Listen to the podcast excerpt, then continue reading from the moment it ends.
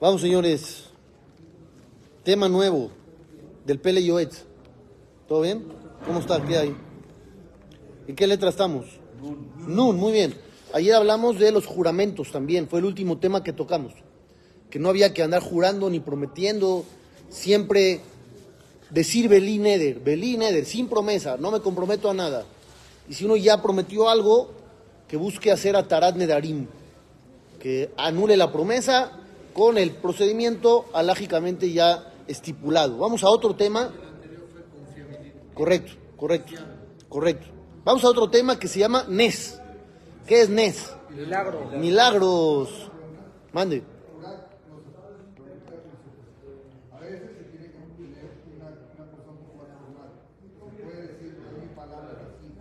No hay que hacer eso. Palabra, ¿por qué no? Hay palabras que ya se usan como juramento, aunque no sean juramento. Una, una estrechada de manos, por ejemplo, alágicamente tiene validez, como algo Te serio. doy mi palabra que así es, ya, ¿no? Por eso, lo, lo- lo mejor es que uno no necesite decir cosas para que le crean. Si una persona es confiable, cuando diga algo le van a creer. Eso es lo mejor. No es lo ideal. No, no. Nes, otra vez, regreso. Milagros. Dice la Gemara en Maseje Shabbat.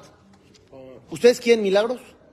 Seguro. Vamos a empezar por ahí, antes de leer la Gemara en Shabbat. ¿Quieren milagros? No, Beto dice que no. queremos. ¿Queremos Que milagros? salga bien.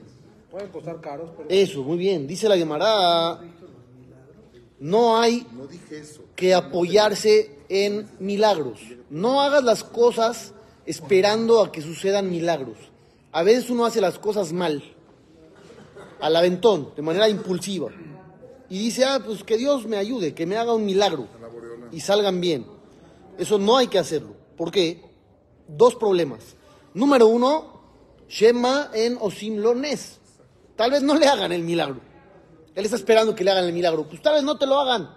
Ya te amolaste. Sospecha número dos, tal vez le hagan el milagro, pero le quiten méritos, le cuesta. Como él quizá no merece el milagro, para que Dios se lo haga, dice, ok, te lo hago, pero te descuento de tu cuenta de acciones positivas, de los méritos que tienen. Y nadie quiere que le quiten. No le conviene. Dayeno anishim Suficiente los milagros que ya nos hace todos los días. Col rega en cada momento. ¿Cuál es uno de los milagros más grandes que hace Dios para nosotros?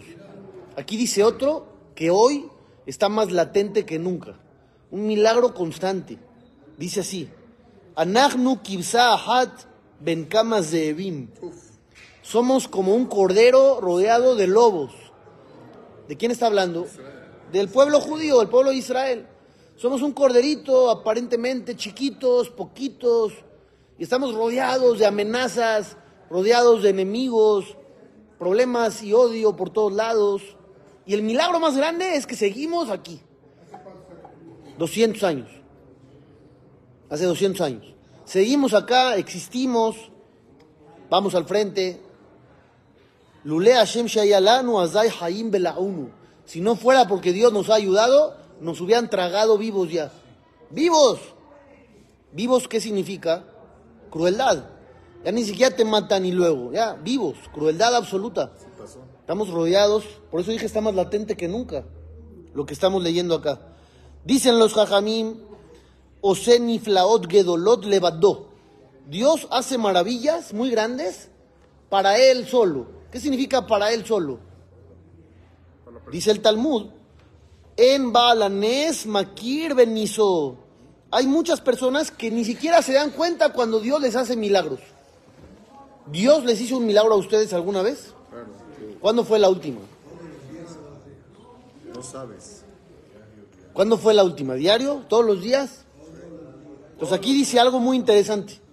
Dice, hay mucha gente, lo alenu barmina, lo alejem, está sufriendo de muchos tipos de cosas distintas. O enfermedades terribles. Y mosim perintot. Si ellos de repente se curan y se salvan de los problemas, se llena su boca de alabanzas a Hashem. ¿Cierto o no? ¿Por qué? Porque lo ayudaron, porque lo salvaron. Él ya se veía perdido y de repente lo salvan. Es un milagro revelado. Obviamente se identifica fácil y uno agradece, alaba y canta y de todo. Alahat kamabe kamatoba que fulam jupeles la makom alenu. No es la gada de pesas, pero es una frase parecida. Dice, ¿cuánto más tendría que agradecer, pero mucho más, dice acá, aquel que no se ha enfermado? Aquel que no ha tenido ese tipo de problemas graves. Y a ese no lo vas a ver agradeciendo, ni cantando, ni llenándose su boca de alabanzas. Vean qué fuerte lo que acaba de decir aquí. Solamente nos acordamos que Dios está con nosotros cuando nos salva de una situación. Pero si no te manda la situación, es un milagro más grande. Pero ahí no lo vemos. El hecho de que estés sano es más que aquel que se enfermó y se curó. A ti, Baruch Hashem, te mantiene sano. Pero no lo vemos así. El estar sano para nosotros es normal. ¿Por qué me enfermaría? Si yo como bien y duermo bien y hago ejercicio, ¿por qué me tendría que enfermar? Salgo abrigado a la calle. Entonces el estar sano es normal. Ya el que se enferma está en un problema. No, no es así, error. Hay mucha gente que come sano y hace ejercicio y duerme bien y se abriga cuando sale y se enferma de cosas. Entonces tu estilo de vida ayuda, pero no te garantiza nada. Y el hecho de que gracias a Dios estés sano ya es un milagro por sí mismo que tendría que ser suficiente para ti para que estés agradecido todos los días de la vida. Lo damos por hecho. ¿ya? Lo damos por hecho, pero uno se tendría que parar ante Dios y decirle, gracias Dios que no estoy enfermo. Allá. Casi, casi. ¿Alguien, ha- ¿Ustedes han escuchado alguna vez esa frase? Gracias Dios que no estoy enfermo. Gracias Dios que no tengo problemas. Gracias Dios que tengo parnasá. A veces uno se olvida, nada más cuando hay problemas se acuerda uno de pedir o de agradecer si lo salvan. Y no está correcto. Al Zeamru, sobre esto dice el Midrash, Kola Neshama te alelia, aleluya. Toda alma tiene que alabar a Hashem. La palabra Neshama se puede leer Neshima. ¿Qué es Neshima? Por cada respiro y respiro hay que agradecer a Dios. Beilufinu maleshirá lo naspik. Y aunque cantes y cantes y cantes, no vas a alcanzar a agradecer por todo lo que Dios te ha dado. Jacob vino, como dijo Jacob vino, Katonti Mikola Hasadim, Mikola Emet, Asheracita de Tabdeja. Me he quedado chiquito, me empequeñecí de tantos favores que me has hecho. ¿Por qué? Bemakli Abarti Tayardenas de. Yo cuando crucé este río la primera vez iba solito con mi bastón. Yo y mi vara. Beatah Haiti Lishne Mahanot. Y ahora tengo gente suficiente para poder dividir mi campamento en dos. Era cuando se iba a enfrentar a Esab, su hermano. Entonces, Jacob vino, dijo, me quedé chiquito. ¿Nosotros qué tendríamos que decir? Con más razón, porque no tenemos los méritos de Jacob vino. Ojalá, ¿no? Pues no los tenemos. Lefajot, mínimo, mínimo, mínimo, lo que tenemos que hacer, y es nuestra responsabilidad, escápate de requerir milagros. No te pongas en situaciones difíciles y de riesgo donde para salir de ellas requieras un milagro. No. Haz las cosas bien, cuídate como te tienes que cuidar.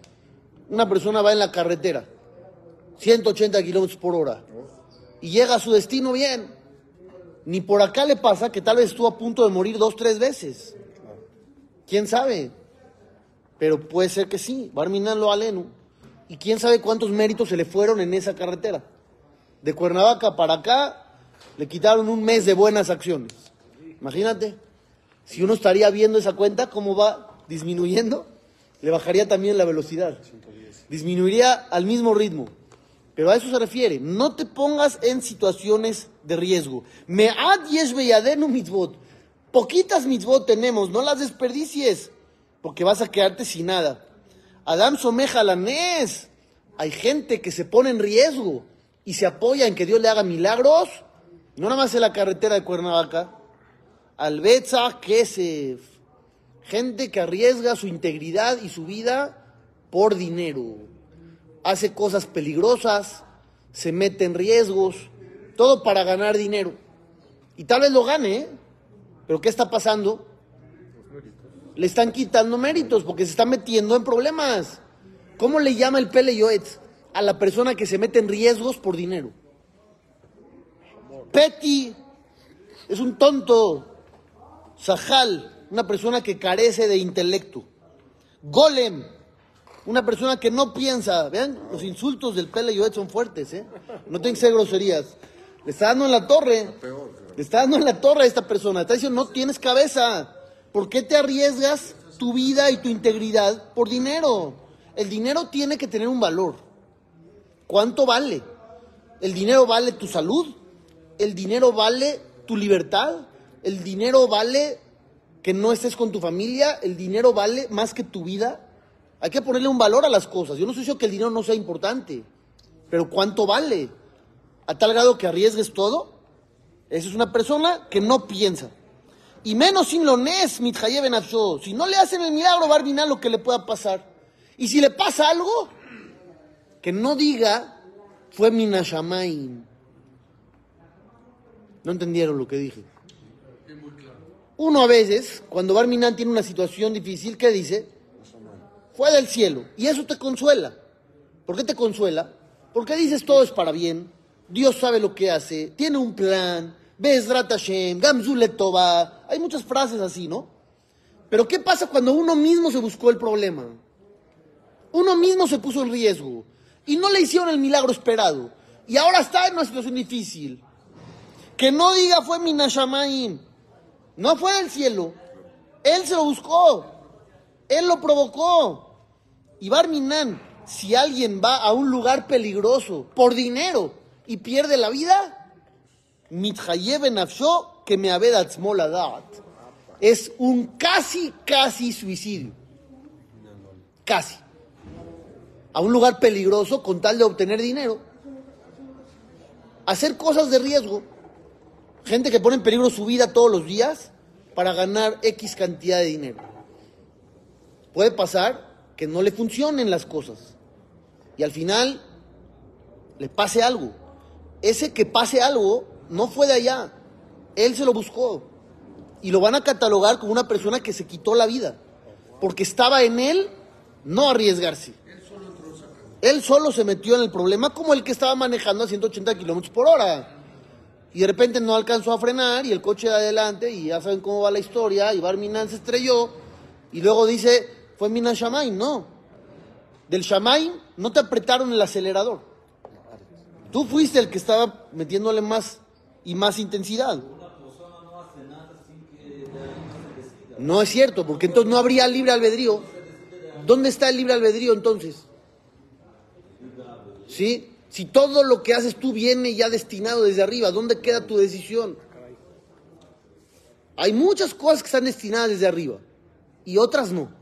Cuando la Torah dice, Benishmartem nafshotehem, Dios te dice, cuida mucho tu vida. Akol shamaim chutz mitzinim upahim, dice el Talmud. Todo viene de arriba, a excepción de las enfermedades respiratorias que podías haber evitado si te hubieras abrigado bien. Así lo dice el Talmud.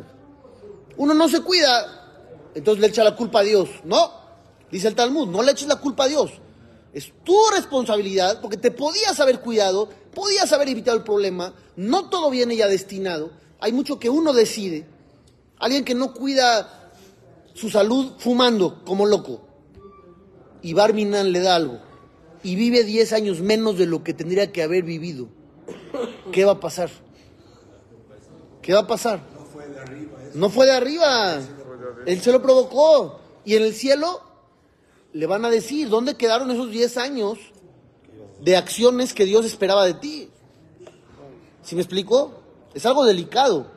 Por eso está diciendo, no te apoyes en milagros. No, yo conozco a alguien que fumó hasta los 96 años y no le pasó nada. Siempre hay esa historia. Está bien, ese es uno en 10 millones de personas. No es la norma. No es lo usual. Entonces no te apoyes en que tú vas a ser ese uno. Mejor cuida tu salud. ¿Cuánto vale una bocanada de, de tabaco? Dayegra Hamanabe Amar Meod, dice el Pele Yoetz. El Pasú dijo, Benishmartem Meod, Lenafshotechem. Cuidarán mucho, mucho su vida. No dijo cuidarán su vida.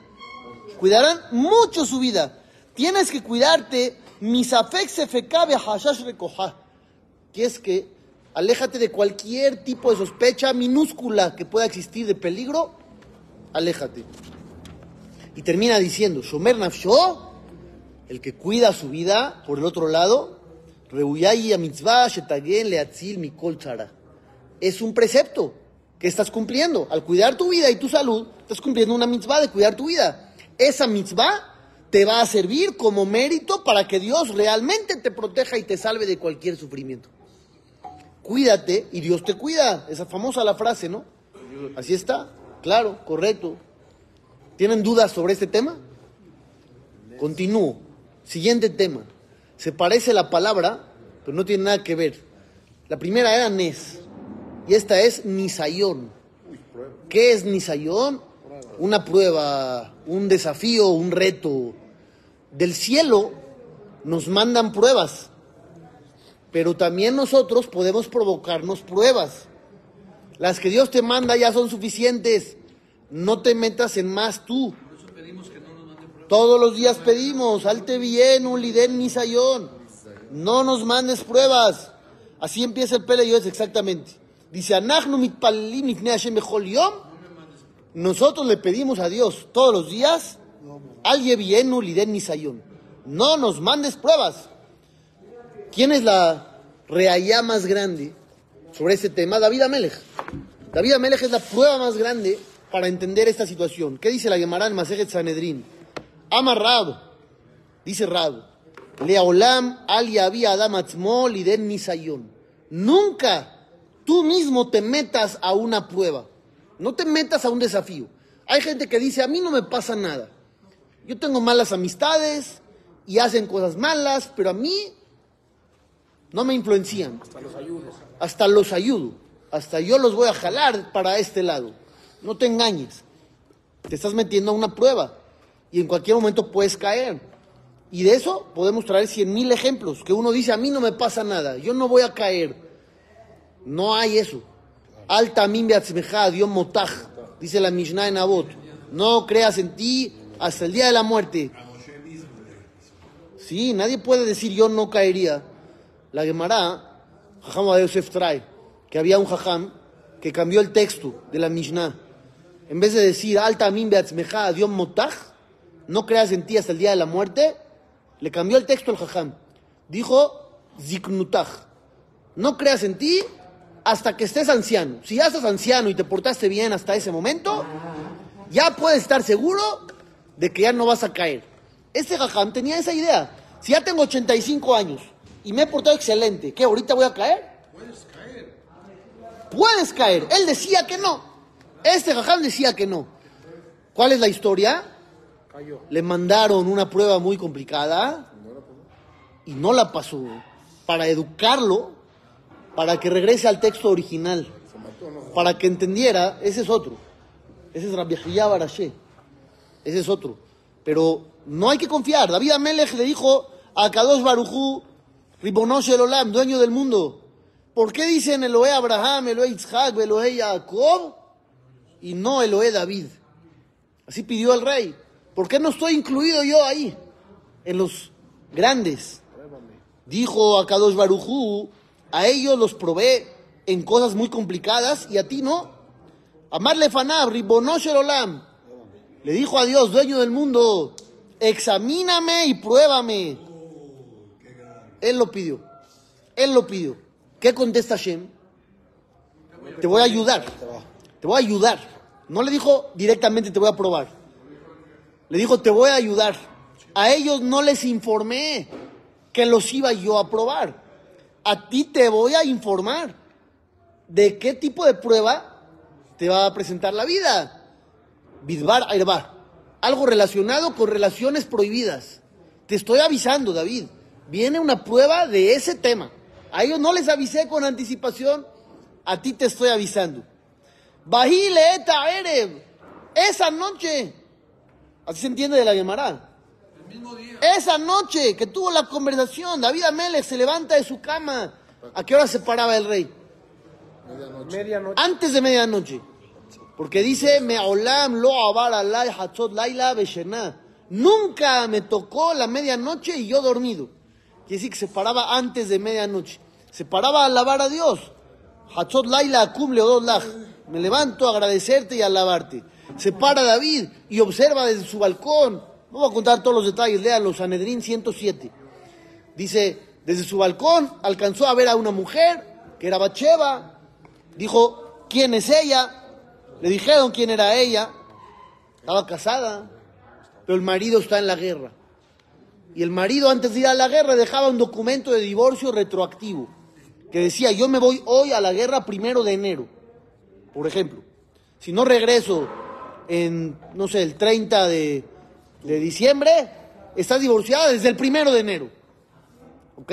Así era el, el sistema de los documentos de antes en las guerras. Entonces David ahorita encuentra aparentemente una ventana de oportunidad. Porque ahorita el marido está en la guerra. Y si no regresa, y si no regresa, que sí que ya está divorciada desde antes. Entonces, si yo estoy con ella, pues no hay problema. Hay una ventana de oportunidad. Al final la historia todo el mundo la sabemos. David estuvo con esta mujer, el marido regresó, pero no a la casa, regresó a hablar con David. David al final lo manda a matar por rebelde, lo matan y él se queda con la mujer.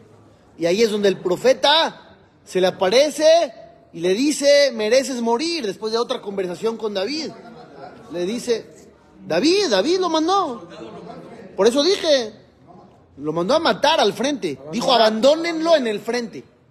Abandónenlo en el frente de batalla. Y así lo hicieron. Lo pusieron en el frente y lo abandonaron.